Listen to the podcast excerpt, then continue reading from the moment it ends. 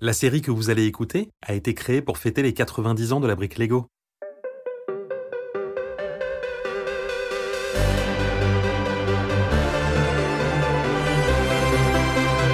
à la recherche.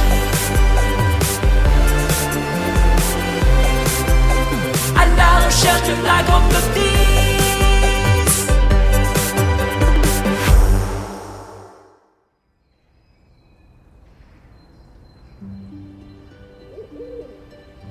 Dans leur lit, tous les habitants de Légoville dorment paisiblement. À l'image de Gabriel et Mila, ils ont des rêves plein la tête et la bouche mollement entr'ouverte. Dehors, le jour s'étire timidement pour succéder à la nuit. Tout n'est que silence. Et puis tout à coup, les haut-parleurs de la ville se décident à cracher bruyamment de la musique. C'est si brusque que tous les Go-City sursautent. Déjà souriant, Gabriel saute dans ses chaussons en chantonnant. Dans le lit voisin, c'est une autre affaire. La tête enfouie sous son oreiller, Mila râle. C'est pas vrai S'il n'arrive pas à les réparer, qu'il les débranche, ces maudits trucs Prends la vie du bon côté, on va pouvoir faire plein de choses. Tu parles. Mila, tu sais bien que... Tous les objets marchent de travers et on doit faire avec, je sais. N'empêche, c'est trop pénible. Allez, debout, c'est l'heure du petit-déj. Gabriel sort gaiement de la chambre. Mila le suit en grommelant. Dans la cuisine, deux tartines sont propulsées par un grille-pain survitaminé. Deux tranches noircies et fumantes se pulvérisent au plafond. La cafetière, elle, fait couler une boisson pétillante comme de la limonade, alors que l'ampoule du plafond se prend pour une boule à facettes. Gabriel se dirige vers le frigo. Gabriel, attention, ce matin il est brûlant. Tout sourire, Gabriel enfile un gant pour se protéger. Hier soir, j'y ai mis des restes de maïs. Du coup, vous avez du popcorn au petit déjeuner. J'adore le popcorn. Et en plus, le lait est déjà chaud. C'est super pratique quand même. Mila n'a toujours pas compris comment fait son petit frère pour être toujours aussi content. C'est vrai quoi? C'est pénible que tout aille de travers. Grincheuse, elle s'assied et attrape le jus d'orange. Le bouchon fait de la résistance et avec son unique main, elle n'arrive pas à le dompter. Car c'est comme ça, Mila n'a qu'une main depuis sa naissance. Gabriel vient à son secours. Pendant qu'elle se sert, il extirpe un dessin de sa poche de pyjama. Ma dernière invention, le grappe-main. Oh, Gabi. Imagine tout ce que tu pourrais faire avec. Tu sais bien que tout ce que l'on crée se met à dysfonctionner tôt ou tard. Quand ça vire pas en giga échec. Si on s'y met tous les deux, ça va marcher. Tous les deux? Tous les deux. Dis oui, s'il te plaît, s'il te plaît, s'il te plaît, s'il te plaît. Sans grand enthousiasme, Mila jette un œil au dessin. En ajoutant un crochet ici, une plaque là, en inversant cette pièce-là, ah, ça pourrait fonctionner. Emportée dans son élan, elle griffonne le croquis, puis le tend fièrement à Gabriel. Ça te va comme ça Carrément. Reste plus qu'à le fabriquer. Le reste de la journée, Mila et Gabriel clipsent, assemblent et emboîtent des pièces, mais leur grappe-main ne fonctionne pas du premier coup. Alors ils tentent de nouvelles combinaisons. Une fois, deux fois, dix fois. Le soir venu, leurs parents s'apprêtent à s'endormir lorsqu'un cri de joie éclate. Leurs enfants déboulent et se plantent au pied de leur lit. On a réussi À faire un grappe-main qui marche Mila leur tend un pouce levé fait de briques et de broc. Et ça marche. Mieux que mieux. Ta main semble fonctionner, là maintenant. Mais demain, elle fera probablement n'importe quoi. Ainsi va notre monde. Vous le savez, non? Mila regarde sa main, l'air triste. Eh Mila, vu comment on s'est donné tous les deux à fond, je suis sûr qu'elle va continuer à marcher ta main. Ouais, j'espère que t'as raison. Le lendemain, encouragée par son frère, Mila joue avec son grappe-main. Sans bouger de son lit, elle allume la lumière de leur chambre. Dans la cuisine, elle attrape le pot de bonbons posé en haut de l'étagère et saisit au vol les assiettes recrachées par le lave-vaisselle. Malgré ses exploits, leurs parents n'en démordent pas. Le grappe-main finira par dérailler. Sauf que les semaines passent sans qu'il ne fasse défaut. Mieux, il lui permet de faire des merveilles. Un ballon s'envole Pas de problème. Escalader un mur Trop facile. Faire une corde à sauter géante C'est comme si c'était fait. Un matin, alors que Mila et Gabriel sont en train de jouer au foot dans leur jardin, une roulotte toute brinque-ballante s'arrête devant chez eux. Une vieille dame, haute comme trois briques, en descend. En voyant le grappement, un sourire ajoute une nouvelle ride à son visage chiffonné par le temps. Sacré nom d'une boule de cristal. Cette main fonctionne bel et bien. Oh, la rumeur disait vrai. Oui, on l'a construite ensemble. La prophétie disait donc vrai. La prophétie? Ah, Quelle prophétie? Et qui êtes-vous? Sylvia Ratavia, la plus prodigieuse voyante du monde. Et j'ai un message pour vous. Ah, et vous êtes factrice aussi? Mais non, Lastico, vous êtes le duo dont parle la prophétie. Mais de quelle prophétie vous parlez à la fin Un jour, deux jeunes âmes créatives s'uniront pour assembler des morceaux de la grande notice perdue et mettre fin à la malédiction qui pèse sur nous. Mila Tu penses à ce que je pense? Ouais, elle déraille complètement.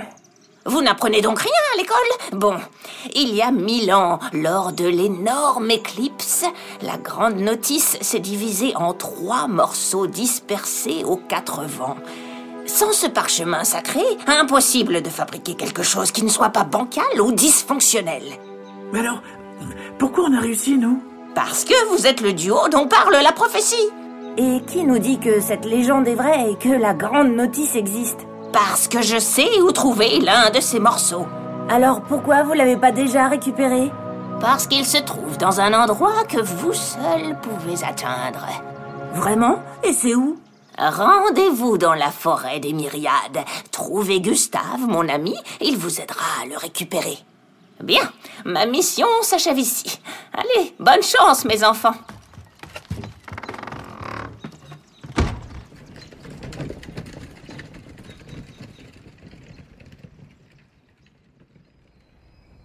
Le soir même, allongés dans leur lit, Gabriel et Mila n'arrivent pas à dormir. Mila C'est fou, non? Il y a une prophétie qui parle de nous. Ouais, J'imagine qu'on n'a pas trop le choix alors. Ah, Sauf que cette forêt, fou, c'est pas la porte à côté. hein. Ouais, on va en avoir pour des jours à pied. À moins que... On invente un truc. Les deux enfants sautent de leur lit et attrapent papier et stylo. Gabriel laisse son imagination s'enflammer et Mila ajuste les idées tarabiscotées de son frère. Une fois satisfait, ils démontent discrètement dans la maison toutes les pièces dont ils ont besoin pour fabriquer leur nouvelle invention. Avec le plus grand soin, ils clipsent, assemblent et emboîtent chaque élément. Cette fois, le succès est immédiat. Deux planches montées sur des réacteurs bricolés à partir de sèche-cheveux flottent devant eux. Comment on va appeler ces merveilles?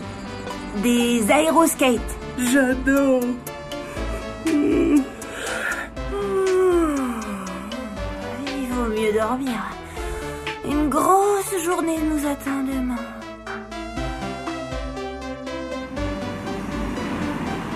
C'est plutôt deux grosses journées qu'ils passent à planer sur les routes jusqu'à l'imposante forêt des myriades. La végétation y est soudain si dense qu'ils doivent continuer à pied. La route fait place à une piste, puis s'enfonce dans le noir. Pour y voir clair, Gabriel et Mila démontent et combinent leurs lampes pour assembler Loupiote, un drone lumineux. Reste que les chemins sont bien trop nombreux. Mila a alors une idée. À l'aide de son grappe-main, elle se hisse jusqu'à la cime d'un arbre. Là-haut, elle aperçoit un autre arbre plus grand que tous les autres, avec de la lumière. Peut-être y trouveront-ils Gustave? La forêt est un vrai dédale. Malgré les passages réguliers par les cimes des arbres, les enfants tournent en rond.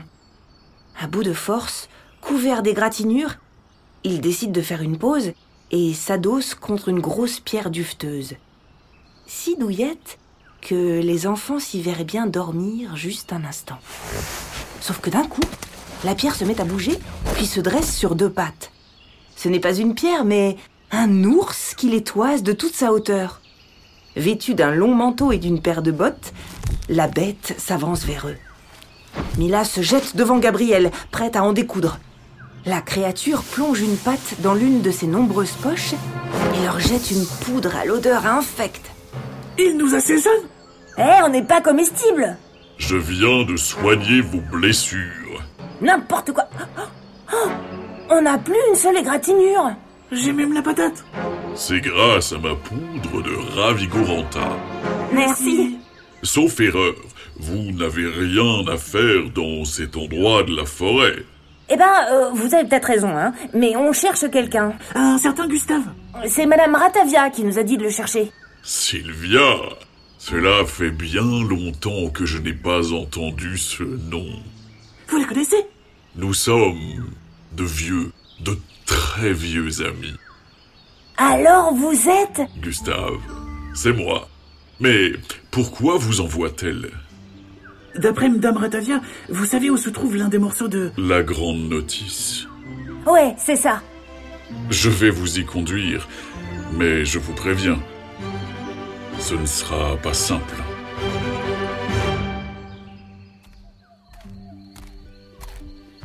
La nuit enveloppe la forêt des myriades. Devant Gabriel et Mila, Gustave trace la route. Sans lui, Mila en est persuadée, il serait encore en train de tourner en rond. Vous avez grandi ici, Monsieur Gustave?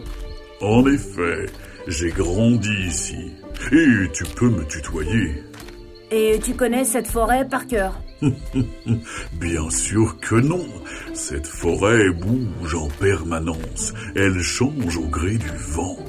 Bah alors, euh, comment tu sais où on va? Il me suffit d'écouter les oiseaux, d'observer la mousse sur les troncs et de sentir les parfums. Euh, Moi, tout ce que je sens, c'est qu'une douche me ferait pas de mal. hein. Tout en marchant, Gustave cueille une fleur et la fourre dans la poche de son manteau. Tu fais une collection de fleurs? Oh non.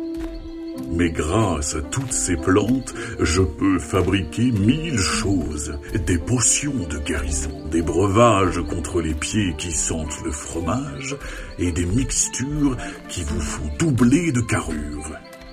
Gabriel pense aux siens de pied. Ils ne doivent pas sentir la violette. C'est alors que remontant le cours d'une rivière, il découvre une grande mare dans laquelle déferle une cascade. On va se baigner Ouais, c'est très joli, mais on n'est pas là pour piquer une tête. Les choses ne sont pas toujours ce qu'elles paraissent. Avec un grand sourire, Gustave disparaît derrière l'écran d'eau. Mila et Gabriel se regardent, les yeux ronds comme des soucoupes. Main dans la main, le frère et la sœur franchissent la cascade. Deux pas plus tard, ils rouvrent les yeux. Même pas trempés, ils accèdent à une clairière où déambulent des dizaines d'ours. En levant la tête, ils voient des cabanes perchées dans les arbres alentours. Il y en a des bariolées, des biscornues, des toutes petites et des suspendues. Comme à Légoville, toutes ces constructions sont brinque-ballantes. Dans cette clairière, le plus impressionnant, c'est le châtaignier gigantesque qui se trouve au fond. Si imposant qu'en faire le tour prendrait au moins 15 minutes. Waouh C'est trop trop beau ici C'est vrai qu'on y est bien. Bon, euh, elle se trouve où cette grande notice? La patte de Gustave posée sur sa bouche, Gabriel marmonne des paroles incompréhensibles. Chut, malheureux. Ne parle pas de ça à la légère. Qu'est-ce que j'ai entendu? Un ours au poil grisonnant s'approche d'eux d'un air grincheux. Rien du tout, chef. Mon invité me demandait si nous avions une euh, grande euh, police. Pas du tout Je voulais voir la grande notice Dans ma cabane, tout de suite. La cabane du chef surplombe la place du village. Dans la pièce principale, le vieil ours fait les 100 pas. Écoute-moi, Gustave. J'en ai ras le pelage de tes histoires. À force de nous bassiner avec ton histoire de notice, tu nous portes la poisse. C'est à cause de ce fichu bout de papier que l'arbre totem est malade. Euh, vous parlez du châtaignier géant? Oui. C'est à son sommet qu'une partie de la notice s'est retrouvée. Et maintenant, il est dans un si mauvais état qu'on ne peut plus y grimper pour l'enlever. On peut vous aider, nous Ah oui. Eh bien, si vous avez une idée, allez-y. Mais ne venez pas pleurer s'il vous arrive des bricoles. En attendant, décapissez. Dépités, les trois compagnons redescendent par l'échelle instable accrochée à la maison. Le chef se trompe. C'est à cause d'un champignon toxique si l'arbre va mal. Et un grand chaman comme toi n'a pas de quoi le guérir? Si. Mais avec toutes les constructions qui se cassent la figure, impossible d'appliquer mon remède jusqu'en haut. On va s'en occuper. Gabi, quelque chose me dit que t'as un truc en tête. De quoi parlez-vous? Avec ma sœur, on peut créer des tas de trucs méga solides. Si seulement. Et mon grappe-main alors Il m'obéit au doigt et à l'œil. Nom d'une boule de poil. Vraiment? Vrai de vrai. Dès demain, on va vous aider. Mais en attendant... C'est l'heure de se doucher. Le lendemain, encore mal réveillé, le chef du village ouvre ses volets. Il se frotte les yeux. Une fois, deux fois, trois fois, mais n'en revient toujours pas de ce qu'il voit. Ours et Oursonne marchent vers l'arbre totem, portant des briques de toutes les formes et de toutes les couleurs. À son pied, les invités de Gustave les encastrent, les assemblent et les emboîtent. Le long du tronc se trouve le début d'un escalier en colimaçon. Le chef ne prend pas la peine d'enlever son peignoir et, furax, il se précipite vers Gustave. Arrêtez ça. Vous savez bien que plus rien ne tient la route dans ce. Le qui grimpe là-dessus va se tordre une patte. Chef, je vous promets que Mila et Gabriel sont des petits génies de la construction. Très bien. Prouvez-le. D'un geste expert, Mila envoie son grappe-main cueillir une fleur qu'elle glisse sur l'oreille du doyen. Gabriel s'amuse à faire des loopings avec Loupiote, son mini-drone, sous les acclamations de la foule.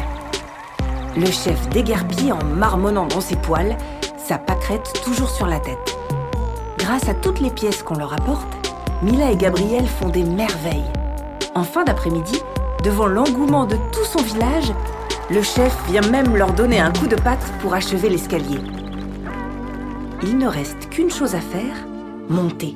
Seulement, après un millénaire à voir la moindre invention s'effondrer, dégringoler ou culbuter, personne n'ose, excepté Mila, très vite rejointe par Gabriel et Gustave, portant en guise de sac à dos un énorme pot rempli de baumes guérisseurs. Au fur et à mesure de leur ascension, l'ours applique le soin sur le tronc. Le trio grimpe encore et encore, et tout essoufflé, arrive en haut de leur construction. Le regard plein d'émotion, Gustave tartine la dernière zone malade de l'arbre totem. C'est alors que l'escalier se met à trembler, puis à tanguer. Je pensais que tout ce que vous construisiez tenait la route. Euh, ben, euh, normalement. Parce que là, si on tombe de cette hauteur, on va s'aplatir comme des fruits pourris. Accrochez-vous, hein Je vais nous... Mila n'a pas le temps de finir sa phrase. La marche sur laquelle se trouve Gabriel cède, précipitant le garçon dans le vide. Sa sœur lance son grappe-main et l'attrape par le pied. Gustave veut l'aider, mais une secousse le fait basculer à son tour. De justesse, Gabriel la grippe par la patte. Vous allez tomber. Laissez-moi. Hors de question. Vous n'êtes pas un fruit pourri. Le visage tout rouge et les yeux fermés par l'effort, Mila tente de les retenir. Mais ils sont trop lourds. Ses pieds dérapent. Elle est prête à chuter. Soudain, le poids n'est plus là. La tristesse l'envahit. Gustave et Gabriel ont lâché. C'est alors que l'incroyable se produit. Portés par les branches de l'arbre totem, Gustave et Gabriel la rejoignent tout sourire. Mila se laisse entraîner avec eux jusqu'à la cime. Une fois arrivée, un rameau tapote l'épaule de Gustave. Une fleur blanche éclot et l'ours l'attrape avec la plus grande délicatesse. De leur côté, Mila et Gabriel restent bouche bée devant l'immense entrelac de branches qu'ils découvrent en haut du tronc. C'est C'est une cabane? Ah non, ça, c'est un nid. Hein? Mais l'oiseau qui a construit ça doit être aussi gros qu'un veau. Oula, Brigand est bien plus grand que ça. Brigand? C'est un toucan géant que j'ai recueilli quand il était encore rikiki. Si je l'ai baptisé ainsi, c'est parce qu'il chaparde tout ce qu'il trouve. Un jour, je l'ai vu revenir dans son nid avec un morceau de la grande notice. Mais l'arbre était déjà trop faible pour que je puisse y grimper. Ça veut dire que euh, pour attraper la notice, on va devoir entrer là-dedans Bien sûr, mais un conseil. Soyez discret. Brigand n'aime pas trop qu'on le dérange. Sur la pointe des pieds, les trois amis pénètrent dans le repère de l'oiseau. À perte de vue se trouvent des trésors et des montagnes d'or. Au beau milieu de ces objets précieux, Gabriel aperçoit le parchemin.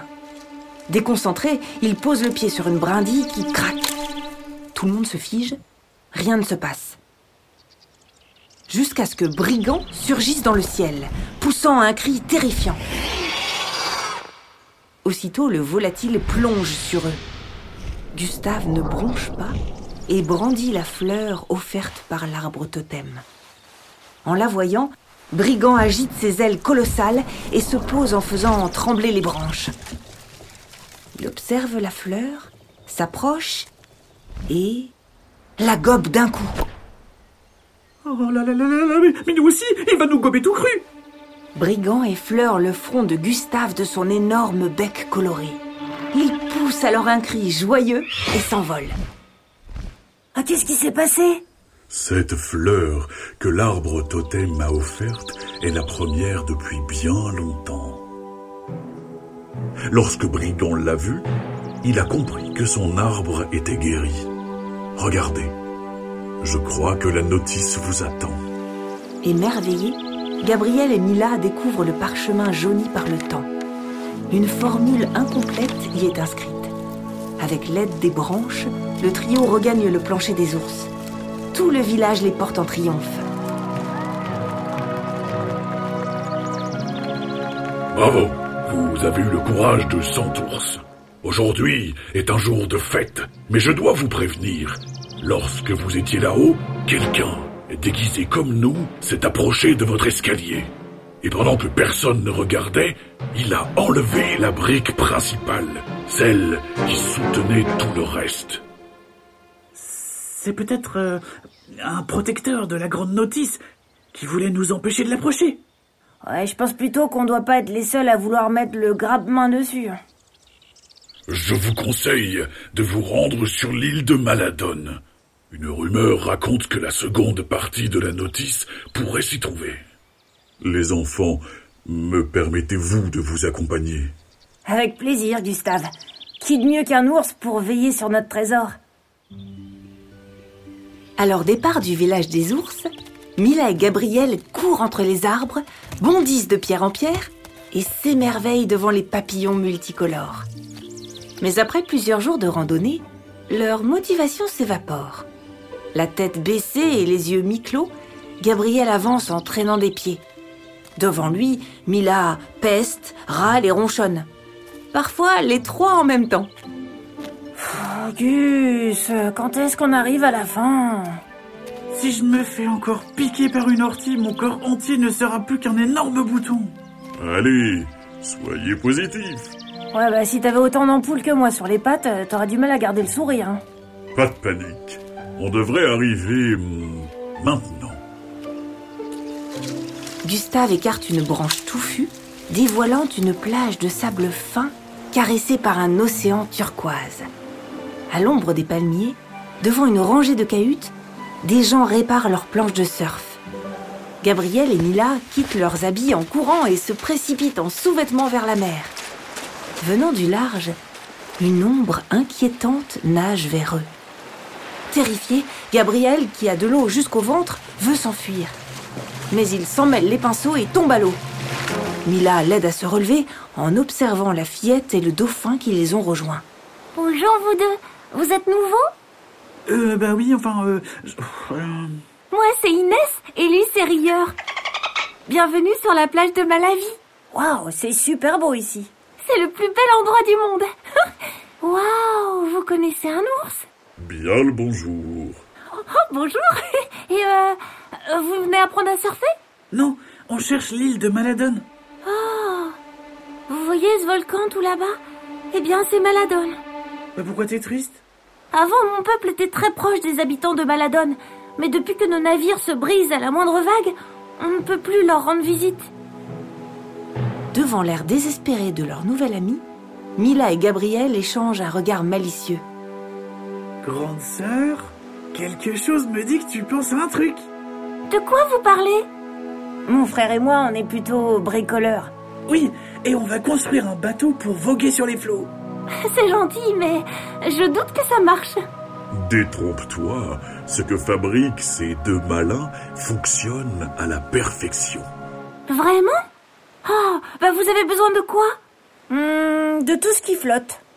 Inès siffle dans ses doigts. Aussitôt, les plagistes répondent présents et écoutent les indications de la fillette. Les surfeurs s'activent et entassent devant Gabriel et Mila une montagne de briques, des plates, des lisses et d'autres avec de petits plots sur le dessus. Les enfants de clipsés, assemblés, emboîtés. Sous le regard impressionné de la foule, le navire prend forme. Quelques heures plus tard, la voile est installée et le palace est prêt. Avant qu'ils ne prennent la mer, Inès leur confie un cadeau pour les Maladoniens. Un coquillage en forme d'étoile, symbole de leur amitié. Un doux vent pousse l'embarcation vers l'horizon. À leur côté, Rieur multiplie les cabrioles. Ils sont au milieu de leur traversée lorsqu'une tempête à décoiffer un ours se lève. Les vagues triplent de taille et s'agitent comme des chevaux sauvages. Une rafale plus violente que les autres déchire la voile de bas en haut. Le mât se brise en mille morceaux. Les trois compères ne se laissent pourtant pas abattre. À contre-cœur, les enfants démontent l'oupiote et le transforment en piège à vent. Avec les restes du mât, ils construisent une hélice que Gustave attache à l'arrière du palace. Reliée à l'ancien drone qui capte les bourrasques, elle propulse le bateau vers l'avant. Il franchit les vagues et fend l'océan plus vite qu'un espadon. Si vite qu'il s'échoue sur l'île de Maladone, la proue plantée dans le sable devant un comité d'accueil ahuri. Méfiants, les Maladoniens encerclent l'embarcation. Encore tout tremblant, Gabriel soulève le coquillage offert par Inès. Des hurrahs et des hip retentissent. Le trio est emmené au village et une grande fête est organisée. Un petit garçon répondant au nom de Lito s'amuse à caresser Gustave comme si c'était une peluche. Sous ses chatouilles, l'ours ne peut s'empêcher de rigoler. C'est sympa, mais on doit trouver la grande notice, nous. T'as raison, Frangine. Gustave, on y va? Oui, j'arrive. Perché sur le haut de sa tête, Lito lui gratouille les oreilles. Pris d'un fou rire, l'ours bascule sur le côté. Le premier fragment de la notice s'échappe alors de sa poche. Une étincelle s'allume dans les yeux du garçon. Venez avec moi. Ils suivent donc l'enfant jusqu'à une grotte qui entaille le pied du volcan. ce que, ce que vous cherchez se, se trouve ici. Bonne chance. Moi, je, je dois rentrer au village. Bon, on sait ce qu'il nous reste à faire. Sinon, euh, on retourne sur la plage boire du jus de goyave. La, grande notice est là, je la sens. L'ours attrape trois bouts de mât, malaxe une patte avec les baies jaunes d'un petit arbuste. Il enduit les bâtons de cette colle jaunâtre et à l'aide d'un silex, les enflamme en un claquement de doigts. Munis de leurs torches, ils pénètrent dans la caverne. À l'intérieur, les murs sont couverts de peintures effrayantes. Il flotte un Roland d'œufs pourris il fait plus chaud que dans un four. En avançant, il tombe sur un chariot vieux et poussiéreux, posé là, sur des rails. Mila se hisse à l'intérieur. Montez Tu, tu, tu crois que c'est une bonne idée? Si on veut trouver la notice au plus vite, oui. Tu vas voir, c'est comme un manège. Ah, trop bien. Gabriel la rejoint, tout souriant, tandis que Gustave pousse le wagonnet avant de sauter dedans. Après une pente super rapide, les loopings et les virages s'enchaînent. Gustave se cramponne au chariot comme une moule à son rocher. Gabriel rit aux éclats, sa sœur aussi, juste avant de voir les rails disparaître un peu plus loin. Oh non Bah quoi T'as peur maintenant Il y a un trou énorme droit devant, on va s'écraser Nom d'un petit pot de miel Quelqu'un a une idée Peut-être brandissez vos torches vers l'arrière du chariot. Pourquoi faire? Fais ce qu'on te dit, Gabi Gustave extirpe une poudre violette de sa poche et la lance sur les flammes. Elles deviennent bleues, vertes, roses et atteignent une taille colossale. Le chariot accélère d'un coup et s'envole par-dessus le gouffre. Dans un fracas à réveiller un Loir, il atterrit de l'autre côté du précipice, roulant à vitesse grand V vers un énorme rocher en bout de piste. Mila harponne la paroi avec son grappe-main et en tirant de toutes ses forces, parvient à le stopper avant la catastrophe. Eh ben, euh, bonjour les sensations fortes. À gauche de l'énorme rocher, un tunnel. Regardez, il y a une lumière au bout de ce tunnel. Je sens même un courant d'air. Encore une nouvelle attraction Prudence, les enfants. Prudence. Le tunnel se termine au bord d'un lac couleur argent. Éclairé par les rayons du soleil, il se trouve sous le cratère du volcan, à l'air libre. Waouh, il y a quelque chose qui brille au fond. J'y vais Tête la première, Gabriel plonge en éclaboussant Gustave et Mila. Il le voit descendre, encore et encore, jusqu'à disparaître dans les profondeurs. Quand il remonte, le garçon est à bout de souffle. Oh, C'est... c'est un coffre énorme. Il est trop lourd. Oh non, on est si proche du but. Attendons qu'une éclaircie se fasse dans notre esprit. Gustave se met en position du lotus, Gabriel sort son t-shirt, et Mila balance une pierre dans l'eau, qui ressort aussitôt, suivie d'un gloussement. Rieur Mila, tu crois qu'il pourrait emmener ton grappe-main jusqu'au coffre? Mais ouais, c'est génial ça, Gabi. Mila confie le bout de son grappe-main à Rieur. Immédiatement, le dauphin comprend ce qu'il doit faire. Une fois le coffre bien accroché, le trio se met à tirer. Ah, yes La saucisse Oh, oui, La saucisse En sueur, ils sortent le coffre de l'eau. D'un air solennel, Gabriel l'ouvre et découvre la seconde partie de la grande notice. Fiers de ce qu'ils ont accompli, les trois compères se prennent dans les bras. Quand ils relèvent la tête, le bout de parchemin n'est plus là. Gabi, c'est toi qui l'as? Pas du tout Gustave, tu l'as rangé dans une poche Non, je pensais que c'était vous, moi. Là-bas, il y a quelqu'un qui s'enfuit. Mila se lance à ses trousses, mais le voleur casse un pilier dans le tunnel et la galerie s'écroule. Gustave se met à creuser, mais rien à faire. Ils sont prisonniers. Gabriel a envie de pleurer, tandis que sa sœur bout de rage. Le rire du dauphin résonne une nouvelle fois à leurs oreilles, leur redonnant espoir.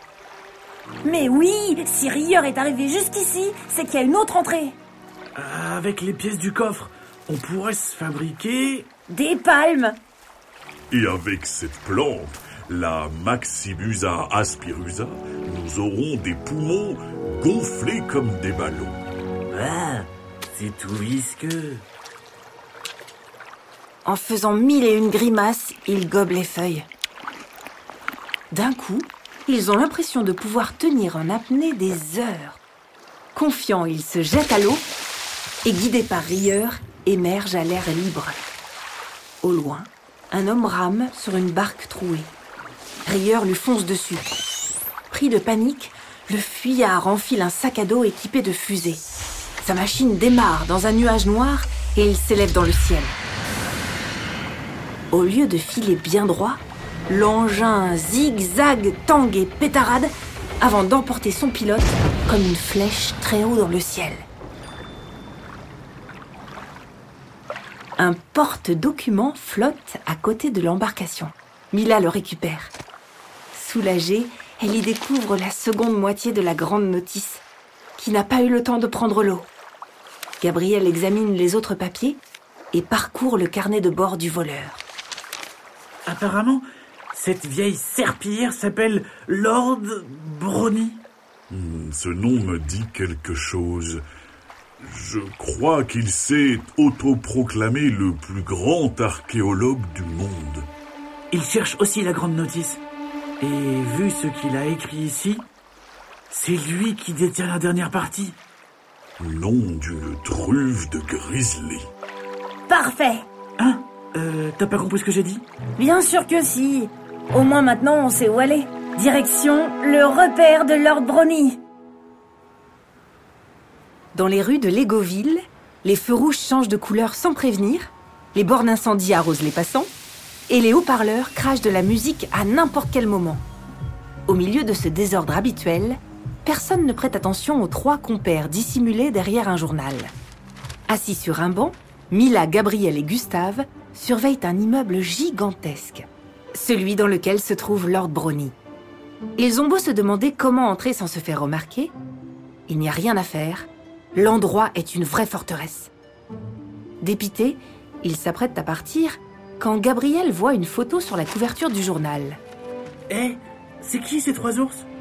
La grande diva Caterina Caspieta, accompagnée de son neveu et de sa nièce, est à Légoville pour une série de représentations des Noces de Figaro de Mozart. Ah ah Intéressant Frangin, quelque chose me dit que tu penses à un truc. Par la grande hibernation, dans quoi vous allez encore m'embarquer? Mila et Gabriel prennent Gustave par la patte et l'entraînent dans une boutique de vêtements. Quand l'ours ressort de la cabine d'essayage, il porte un grand chapeau, une robe magnifique et des gants de velours qui recouvrent ses griffes. C'est fou Tu ressembles comme deux boules de poil à Caterina Caspieta Hmm, Je suis pas bien sûr de votre plan. Mais si, si une star comme Caspieta demande à le voir, Lord Brony sera tellement flatté qu'il acceptera. et on pourra rentrer sans problème. Allez, en route Hé, une minute. Ça ne marchera que si vous aussi, vous faites un petit effort vestimentaire. Lorsque Gustave pénètre dans le hall luxueux de l'immeuble, il est accompagné de deux oursons bien empotés. Sous leur déguisement, Mila et Gabriel meurent de chaud. Tout chancelant sur ses bottines à talons, Gustave s'approche de l'homme à l'accueil. Le regard fixé sur un écran, celui-ci ne daigne même pas lever la tête. C'est pourquoi Je... euh, Je souhaite voir Monsieur Brony. Vous êtes ma honte. Lord Brony ne reçoit pas d'inconnus. Ah, euh, bon d'accord. Insiste, t'es une grande diva, oui ou non? T'as raison. Non mais vous savez qui je suis? Caterina Caspietta, la plus grande cantatrice du monde. Alors, j'exige de voir votre plateau, immédiatement. Navré, madame, je, je vous avais pas reconnu. Je, je ne suis qu'un sombre vermisseau. Oh, veuillez monter jusqu'au dernier étage. Je préviens Lord Brony de votre arrivée. Sans un regard pour l'homme qui leur fait une courbette, le trio entre dans l'ascenseur. Lorsque les portes se referment, ils éclatent de rire en repensant à la mine déconfite du réceptionniste. Ils rigolent tellement qu'ils ne remarquent même pas qu'ils sont déjà arrivés. Ce n'est qu'en essuyant leurs larmes de rire qu'ils voient Lord Brony les dévisager d'un air sévère. Deux colosses sont plantés derrière lui. Sans rien dire, l'archéologue continue de les scruter avant de leur adresser un sourire hypocrite. Madame Caspietta Quel honneur de vous recevoir ici Après avoir déposé un baiser baveux sur la patte gantée de Gustave, Brony les guide jusqu'à une pièce au mobilier hors de prix. Contre les murs, des étagères allant du sol au plafond accueillent des tas de reliques. Des couronnes, des miroirs, des livres, des statues et des bijoux, il y en a partout. Mila cherche la notice des yeux, mais elle n'est pas là. Installez-vous, je vous prie. Alors, que me vaut le plaisir de cette visite? Ce que j'ai à vous dire est extrêmement confidentiel. Donc, euh, si vous pouviez dire à vos hommes de débarrasser le plancher, Oh, Ne vous inquiétez pas, ils sont bris comme des briques. dans ce cas, je vais devoir vous laisser. Euh, Non, non, non, attendez. Johnny, John, sortez. Oh, dites-moi tout, dites-moi tout, quelle est cette petite cachotterie Voyez-vous, des connaissances haut placées m'ont certifié que vous étiez en possession d'une partie d'une parchemin très ancienne que l'on nomme la Grande Notice. Amatrice d'histoire, y aimerait mettre la patte dessous. Ah, je vois. Malheureusement, vous allez être déçue, chère madame. Je n'ai pas ce précieux parchemin. Écoutez, Monsieur Brownie, je pense pouvoir vous faire une proposition que vous ne pourrez refuser. Gustave attrape un bout de papier et un stylo dans son sac à main. Dessus, il y griffonne une série de chiffres qui s'allongent en même temps que les yeux de Brony s'écarquillent. Oh, oh, ah, ah, bon, je, je vais la chercher. Brony se lève de son siège quand la sonnerie du téléphone retentit. Agacé, l'archéologue décroche. Au fur et à mesure de la discussion, son visage se transforme. Lorsqu'il repose le combiné, il est aussi pâle que la lune et un rictus agite ses lèvres. Puis il esquisse un sourire à terrifier un requin. Johnny? John? Les hommes de main surgissent dans le bureau. Lord Brony attrape une télécommande et la pointe vers la télé à l'autre bout de la pièce. Sur la première chaîne, la diva Caspieta donne une interview en direct. La mâchoire de Gabriel se décroche. Gustave soupire, tandis que Mila se frappe le front. Lord Brony les dévisage et remarque alors qu'une oreille du déguisement de Mila s'est décrochée.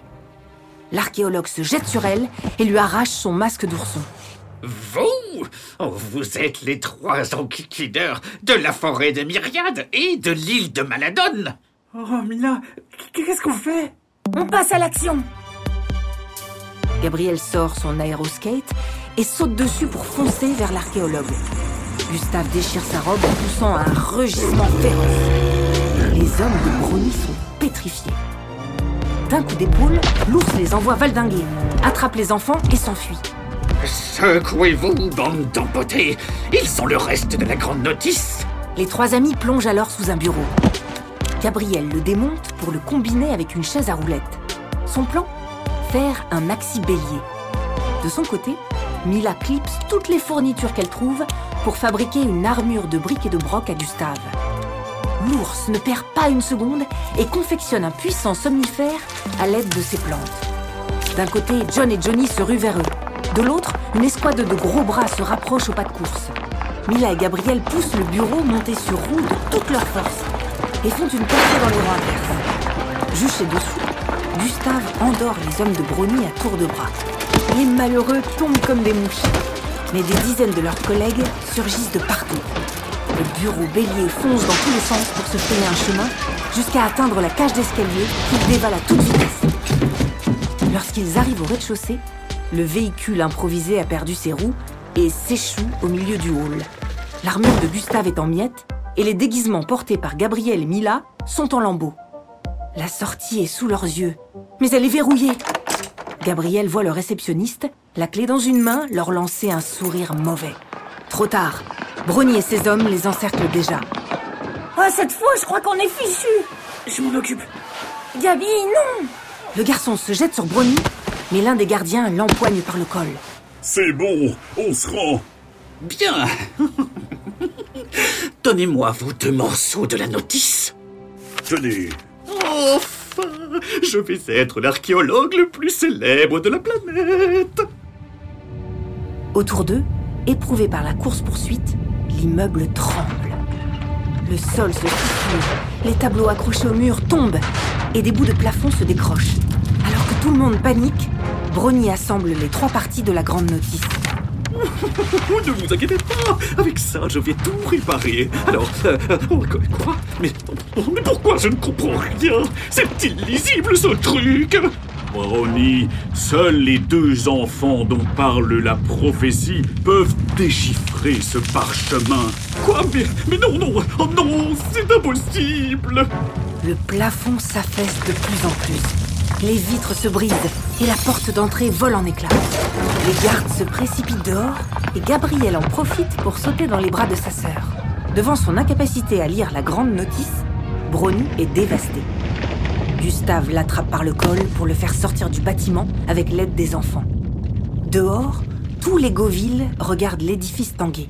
Il se balance tellement qu'il menace de s'écrouler d'une seconde à l'autre. Monsieur Brony, si vous nous prêtez la grande notice, on peut encore faire quelque chose. J'étais sûr de pouvoir y arriver. Donnez-la nous, on va essayer. Les yeux dans le vide, Brony tend le parchemin à Gabriel et Mila.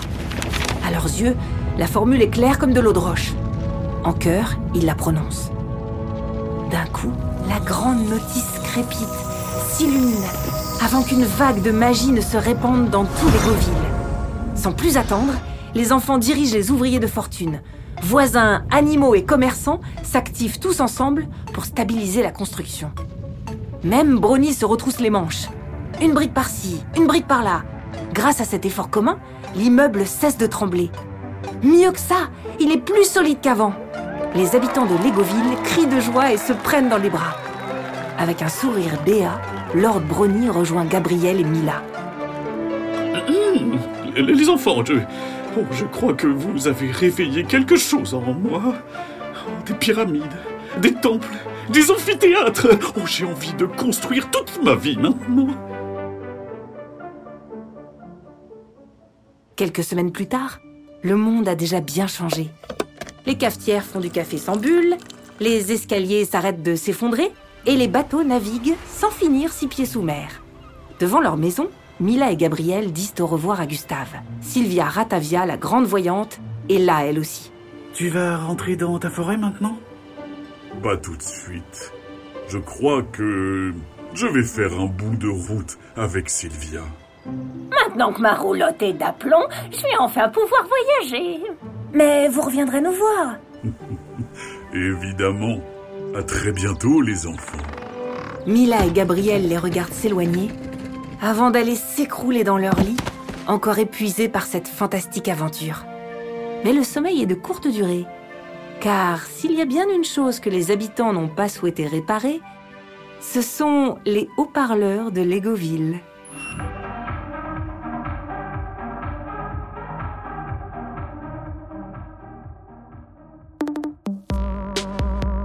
Voilà, c'est la fin de notre série créée avec Lego. Merci de l'avoir écouté jusqu'au bout.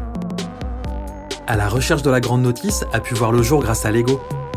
Thomas Le Petit Corps l'a écrite, Karine Texier et Arnaud Guillot l'ont raconté, Mathieu Jonel l'a réalisé.